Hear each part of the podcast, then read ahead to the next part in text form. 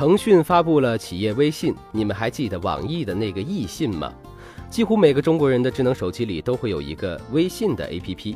这个集社交、生活、媒体于一体化的社交工具，目前正独霸着中国移动社交市场。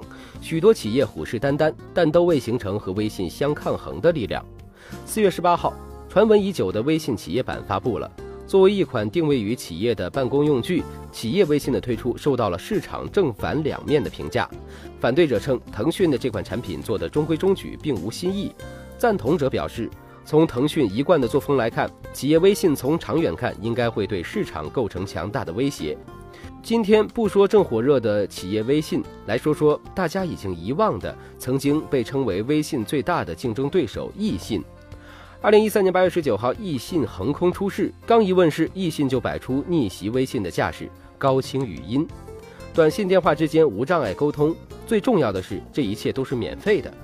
作为通讯软件，比之微信，易信可以跨运营商、跨手机操作系统平台，并且可以免费发送短信和语音留言，这更是透露出了取代短信收费的雄心壮志。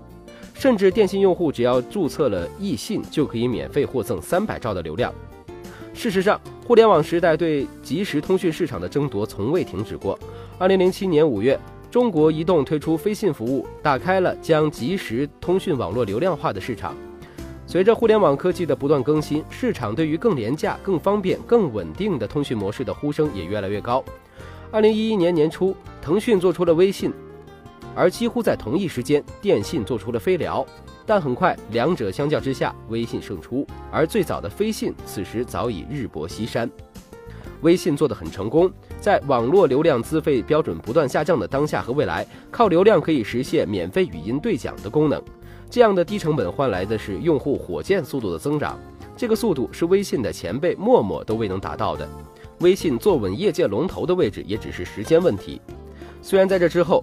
也曾有诸如日本 Line 这样的同类产品挑战微信，但都未能撼动微信的地位。易信在推出之初，易信在推出之初就被视为微信最有力的竞争者。然而，易信就这么轻易的狗带了。从产品实用性上说，易信的兼容性非常差，iOS 平台的表现惨不忍睹，安卓即使是主流手机运行都会卡顿，在 WP 平台没有存在感。而产品功能上没有足够的亮点，多半是仿照微信进行的，体验不佳，让易信的发展雪上加霜。没有了产品技术的支持，又没有尚可的用户体验，易信的发展只会越来越艰难。与之相反的是，易信在广告上大做文章，电影《我的早更女友》上映就充斥着易信的广告。然而，这样的产品质量再配上优秀的营销广告，带来的只能是适得其反的作用。你给予用户太高的承诺，最后却实现不了，到时候损失的还是自己的信誉。